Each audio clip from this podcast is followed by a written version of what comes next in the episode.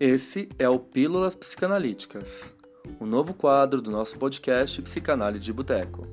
Nele, irei falar de assuntos como relacionamentos, séries, filmes, livros, notícias, futilidades e até discutir algumas dúvidas que aparecem lá no meu Instagram. Eu sou Alexandre Patrício de Almeida, sou psicanalista, pesquisador e doutorando em psicologia clínica pela PUC de São Paulo, e irei tratar de todas essas questões, é claro, com um olhar psicanalítico. Ah, os episódios novos saem toda quarta-feira, então fiquem ligados!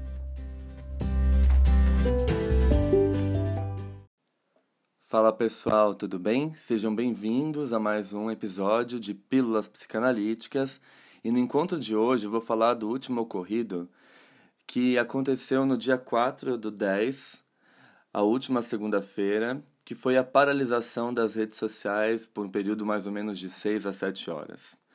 E essa paralisação acabou rendendo aí muitos memes. Tinha meme do, Mike, do Mark Zuckerberg dizendo: Ah, tropecei nos fios tudo aqui em casa, aconteceu uma bagunça. O pessoal falando: Meu Deus, e agora o que eu vou fazer da vida? a descobrir que eu tenho família, descobrir que eu tenho um pet, um cachorro dentro de casa, um gato, né? De tão uh, aprisionado que eu estava ali nas redes sociais. Ah, foi um período de detox, né? Mas é curioso essas falas terem surgido uh, porque nós temos, né? A, a liberdade, o livre-arbítrio de apagar as redes sociais a qualquer momento. No entanto, a gente não faz isso. Isso demonstra uma relação nossa de dependência muito grande com as redes, né? É, e a respeito disso, a gente tem aquele documentário brilhante da, do Netflix, que também causou bastante polêmica no ano passado, quando foi lançado, e repercutiu no, no meio psicanalítico, que é o dilema das redes, né? Até que ponto nós usamos as redes ou nós somos usados por elas? Então, eu fico pensando aqui em vários episódios da vida cotidiana, por exemplo, pessoas que estão viajando por um lugar super legal pela primeira vez é, e fazem registros uh, de todos os momentos que eles estão ali presenciando. Né? Então, eles não apreciam a estética e a experiência verdadeira do lugar no aqui e agora. Tem a necessidade de registrar e mais ainda, né, comprovar esse registro publicando as fotos, esperando likes, comentários e interações. Então eu lembro de uma das experiências que eu tive quando eu conheci o Museu do Louvre na França. É, e aí todo mundo correndo atrás para ver a Mona Lisa, né? E aí eu lembro que tinha uma fila enorme de pessoas tirando selfie na frente da Mona Lisa. E eu estava com a minha mãe e quando eu vi a Mona Lisa a primeira vez, né, não tinha tido oportunidade de ir para a Europa antes, e quando eu vi a Mona Lisa a primeira vez, eu fiquei encantado. Falei, nossa, não acredito que essa gravura que eu vejo só nos livros de história, de arte, eu estou vendo ao vivo. Por mais que ela estivesse longe de mim, toda blindada por vidros e proteções, é uma experiência única ver a obra de um artista tão grandioso como foi Leonardo da Vinci. No entanto, as pessoas estavam preocupadas em tirar selfies para meio que validarem a sua presença diante de um de uma obra que é considerada histórica e uma referência da, da, da nossa humanidade, né? E eu fico pensando até que ponto a gente perde a possibilidade de, de usufruir, de aproveitar aquele momento, né? Observando os, os traçados da pintura, mergulhando na história dela, uh, nos deparando mesmo com essa experiência estética que esse observar nos provoca. Em outras situações, por exemplo, em restaurantes, quem nunca viu crianças muito pequenininhas, de um ano, um ano e meio, fascinadas ali com os vídeos do YouTube, uh, assistindo horas a fio uh, vídeos no tablet enquanto os pais comem e também mexem no seu celular, né? Ficam ali rolando o dedo no feed do Facebook, do Instagram. E você olha que uma família que sai para jantar, que deveria ser um momento de lazer, de encontro, de discussão, acaba virando um momento extremamente silencioso, vazio e solitário. Cada um uh, aprisionado no seu próprio núcleo, mexendo nas redes, uh, se atualizando com o feed, muitas vezes postando foto do prato de comida, marcando o restaurante que tá, interagindo aos comentários que recebem na hora naquela foto, enfim. A coisa fica ainda pior quando a gente parte para a adolescência.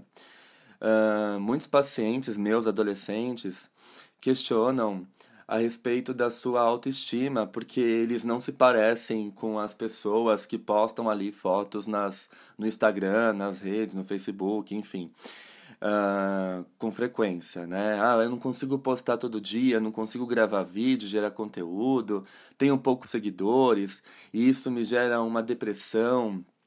É, as pessoas que estão ali, elas são sempre felizes, elas usam roupas de marca, fazem viagens bacanas, e eu nem sei que profissão que eu vou escolher, o que eu faço para poder ser bem-sucedido, né? E aí a gente começa a ter uma série de imposições que são colocadas de fora para dentro e não são legítimas do sujeito.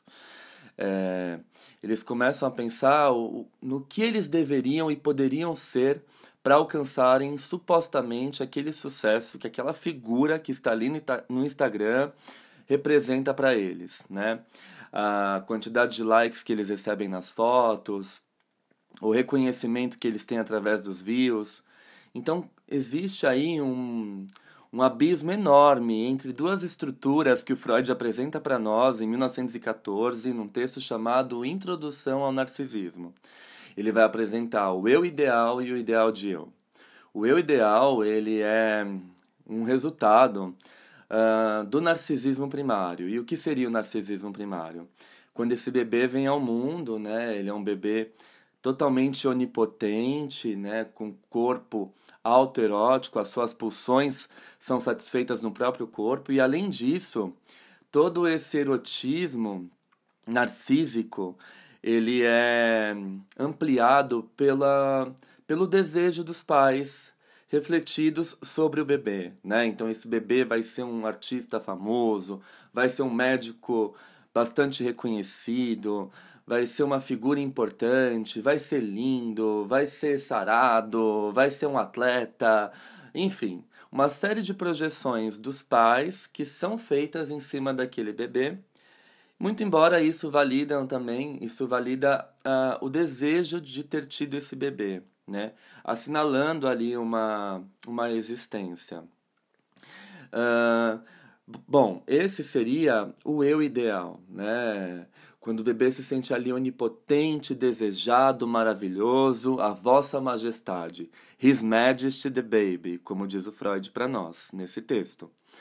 É, esse eu ideal, ele é a base da nossa autoestima, do nosso sentimento de segurança, enfim.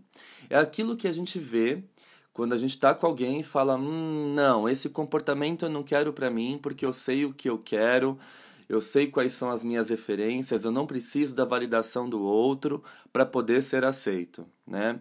Esse seu ideal ele vai ser fundamental para isso. Uh, em contrapartida, o ideal de eu, ele vem imposto de fora. Então, o que eu falei? É, muitas vezes esse desejo dos pais auxilia ali na construção do, do ego daquele bebê esse bebê precisa ser desejado, senão ele não acontece, ele não se desenvolve. É muito triste uma vida sem desejo, né? Mas ao mesmo tempo, é, essa imposição dos sonhos dos pais como um objetivo a ser, a ser realizado pelas crianças acaba sufocando a própria existência, né? acaba sufocando a, a própria possibilidade de vir a ser. Então eu quero que meu filho seja tal coisa, eu quero que ele faça isso. Desde pequeno eu matriculo ele em mil, em mil lugares. Hoje, né, a gente vê que uh, existe um desejo dos pais também que essas crianças ganhem fama e reconhecimento. Então começa a filmar videozinhos engraçados dos bebês, publicando esses vídeos no Instagram para que eles tenham compartilhamento, likes. E aí a criança cresce em torno dessas imposições externas. Bom, essas imposições externas, como eu falei, além de diminuírem esse eu ideal, a nossa autoestima, uh, o que nós essencialmente somos, acaba criando imposições muitas vezes inalcançáveis. Né? Uh, então, tudo aquilo que eu vejo, que eu tomo como modelo, uh, acaba se tornando um, um fator que vai validar a minha existência. Então, se eu atingir tantos seguidores, talvez eu seja feliz. Se eu uh, conseguir tantos likes nas minhas fotos, talvez eu seja feliz. Se eu comprar aquele produto que o digital ou a digital influencer está me falando, talvez eu me aproxime mais da realidade dele ou dela e também eu consiga ser feliz. Né? Enfim, tem uma série de imposições aí colocadas de fora para dentro que vão esmagando a essência do nosso eu. E aí, uh, dando um salto maior né, na obra do Freud, sa saindo do Introdução ao Narcisismo, indo para um texto que é complementar a esse texto, que é o Luta e Melancolia, de 1917, embora ele tenha sido, em, ele tenha sido escrito em 1915, né, então ele representa uma continuação das ideias do Freud já colocadas ali em Introdução ao Narcisismo. E o Freud vai dizer para nós, em Luta e Melancolia, das identificações narcísicas com os objetos. E aí o que eu quero dizer com isso? Por exemplo, pessoas que só existem na companhia, na presença, junto com, misturados, fusionados àquele determinado objeto. Né? Então, ah, eu só. Quem que você é? Né? Ao invés de falar o um nome, a pessoa vira e fala: ah, Eu sou presidente de tal empresa. Eu sou digital influencer com tantos mil seguidores. Né? Eu sou, sei lá, autor reconhecido pelos meus livros, tal, tal e tal. Então, uh, meio que existe uma fusão entre essa posição, entre esse lugar, esse espaço social e cultural que esse sujeito ocupa, né? E isso certifica a sua existência. De novo, a gente tem um conflito aí enorme entre o eu ideal e o ideal de eu. Então, se o sujeito permite essa identificação com o objeto, com o lugar que ele ocupa, quando ele perde esse objeto, quando ele perde esse lugar, obviamente ele também vai perder a sua validação de existência. E aí vem esse sentimento vazio, né? Esse sentimento de um vazio inominável, que foi o que as pessoas apontaram que sentiram quando as redes sociais entraram em colapso. Então, o que eu vou fazer agora se eu passo horas olhando o feed, observando a vida dos outros, comentando, né? E vamos lembrar que o feed do Instagram é um horror, né? A gente, a gente tem que lidar aí com mil informações é, que apontam a velocidade de reposição e aceleração das conclusões que se pode tirar de uma imagem, né? Que dependem de muitos aspectos indiretos, como a forma, a, luminosidade, o caráter da fotografia, o que, que ela aborda, né? É, o que, que a gente vê numa timeline do Instagram? A gente vê é, desde fotos fofinhas, de memes engraçados, até fotos de crianças passando fome, de animais, vídeos de animais sendo judiados. Uh, notícias de lançamento, sei lá, de, de um aparelho novo da, da, da determinada marca, de um carro novo que eu tô louco para comprar, mas ao mesmo tempo também vejo vídeos de músicas, propagandas, anúncios uh, e mais memes. Então, o nosso cérebro, né, o nosso campo cognitivo, uh, ele precisa se adaptar a esse excesso de informações né? E aí a gente acaba também perdendo alguns pontos de referência para começar a formar o nosso núcleo de subjetividade. Com que que eu me identifico? É, então, sobreviver nesse mar imenso do Instagram implica em a gente poder saber filtrar o que de fato é bom para nós e o que de fato é ruim. Nos aciona gatilhos ali de ansiedade, de angústia, de vazio e que a gente precisa saber se afastar no momento certo para não adoecer. Eu acho que esse discurso de, ah, nossa, a pane das redes sociais me trouxe uma sensação de detox. A gente precisou da pane acontecer para poder perceber o quanto as redes são tóxicas para nós. A mesma pergunta ela fica a respeito da pandemia. Muitas pessoas acreditam, ah, vamos ser seres humanos melhores no pós-pandemia. E a gente vê que não, né?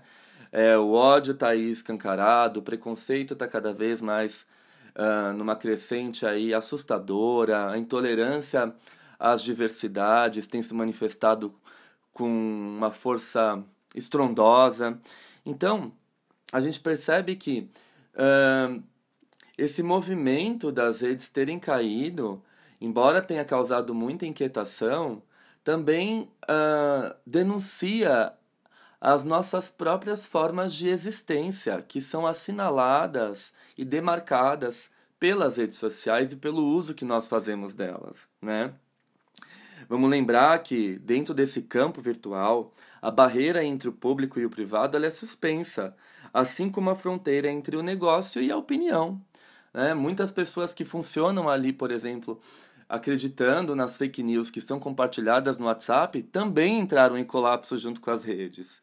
Ora, se o canal tal não é confiável, se o jornal tal só fala mentira, se o veículo de comunicação tal foi comprado pelo comunismo, né?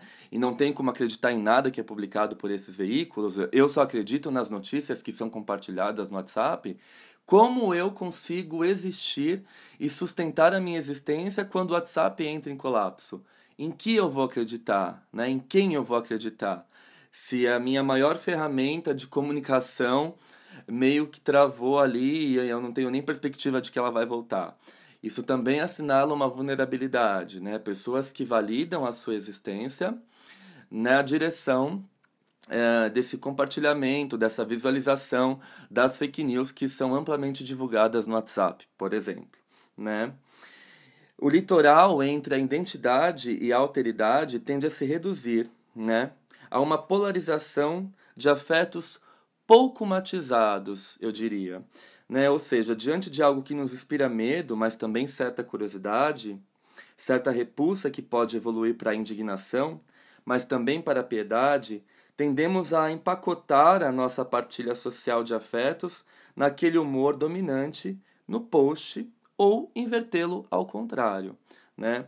Então a gente começa a perceber que todas essas informações que nos atravessam cotidianamente, elas podem ser, uh, às vezes, fatores de inspiração para a gente alcançar determinado objetivo na vida, uh, se basear uh, na postura, no estilo de vida saudável de alguém, mas ao mesmo tempo também pode assinar gatilhos que irão aí despertar um sintoma de depressão, de ansiedade, de vazio, de incapacidade, né?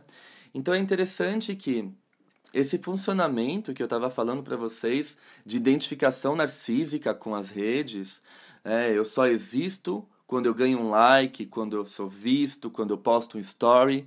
Eu só valido que eu estou num restaurante de fato quando eu posto a foto do prato de comida marcando o restaurante, e aí isso prova para todo mundo que me segue que eu estou frequentando um restaurante legal, caro, né? Essa identificação narcísica com o objeto, ela acaba empobrecendo cada vez mais o nosso eu, porque ao passo que a gente perde essa possibilidade de receber as visualizações, a validação, o like, né, os views, a gente também perde parte do nosso eu. E aí que o Freud vai nos dizer então a famosa frase de luta e melancolia: a sombra do objeto caiu sobre o eu.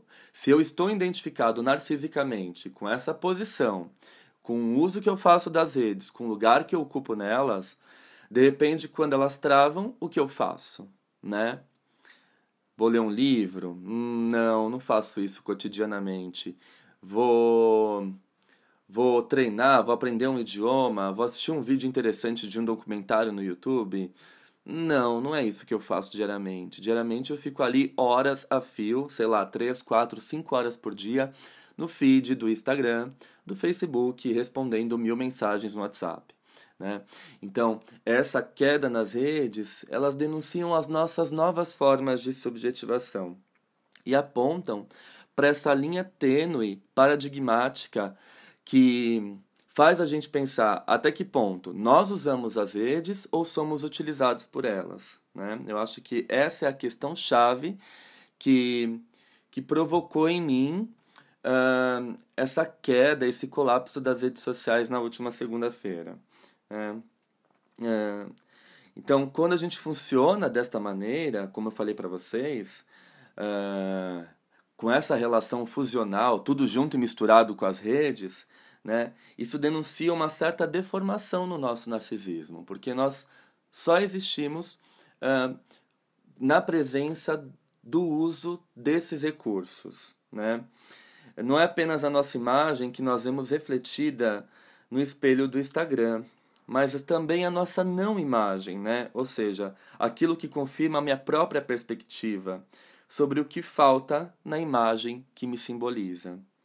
É, esse efeito confirmador é bastante conhecido na nossa clínica.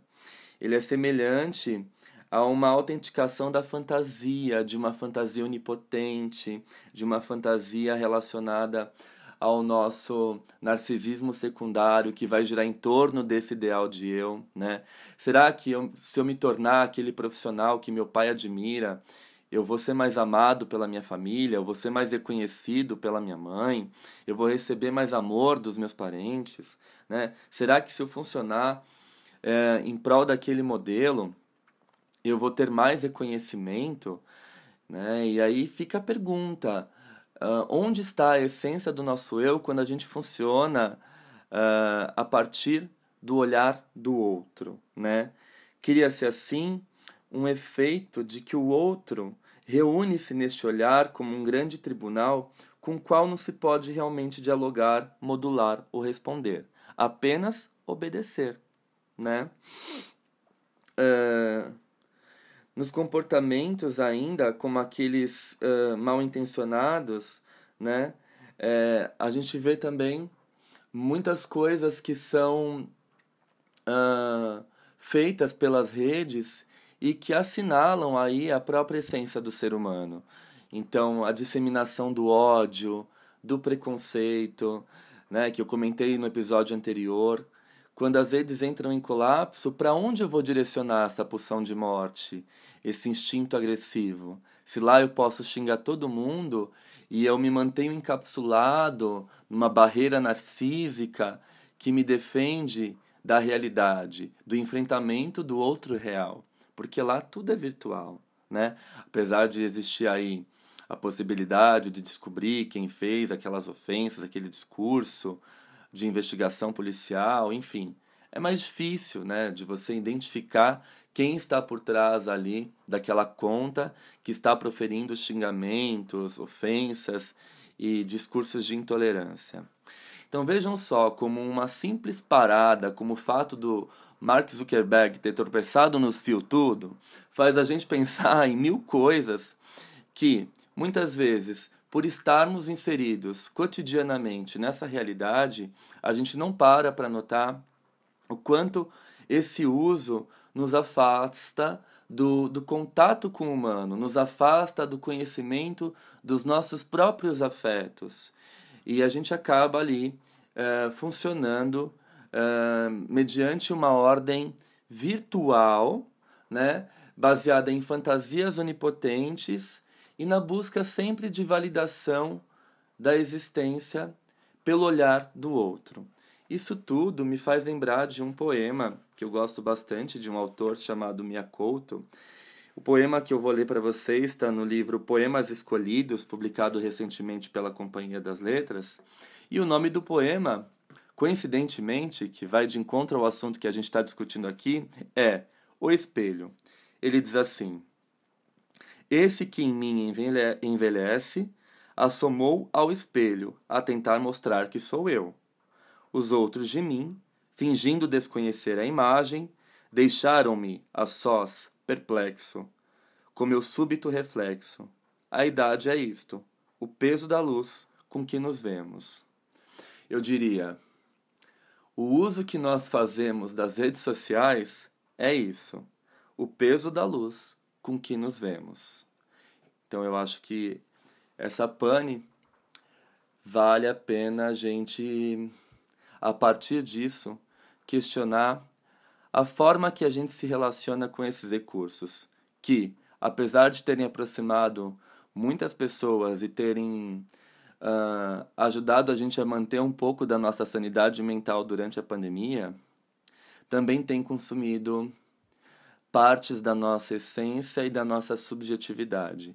E nós estamos construindo uma nova geração com base uh, nesses vínculos que muitas vezes nos isolam, nos encapsulam e nos colocam uh, diante de um sentimento de solidão inominável. Porque quanto mais eu busco atingir um determinado ideal, mais eu dou conta da minha falta, da minha incapacidade e assinalo dessa forma a minha fragilidade. Bom, vejo vocês na próxima quarta-feira, no nosso próximo encontro do Pílulas Psicanalíticas. Até lá!